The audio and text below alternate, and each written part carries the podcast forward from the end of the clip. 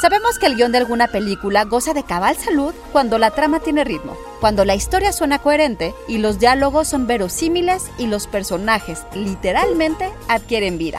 Hay veces, sin embargo, en que parece que la historia no va para ningún lado y los personajes deambulan sin sentido y en los que el desenlace, trágicamente, se veía venir. Sí, hay veces en que las películas necesitan un doctor. Psy Institute. Masterpiece Your Life. To begin, how to start. I'm hungry. I should get coffee. Coffee would help me think. But I should write something first, then reward myself with coffee. Coffee and a muffin. Maybe banana nut. That's a good muffin. Un script doctor es un escritor que es contratado para evaluar el guion de una película o serie de televisión y trabajar en soluciones concretas a problemas con estructura dramática, los diálogos o la caracterización de los personajes. Y de acuerdo con los comentarios de los inversionistas, el equipo de producción ya está el reparto. Por lo general, no recibe crédito por su labor.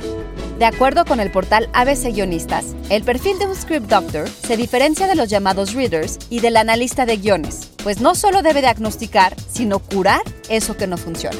Así, el asesor puede acompañar el desarrollo del guion como si se tratara de su médico de cabecera, pero se puede convertir en un cirujano para proyectos que presentan alguna urgencia.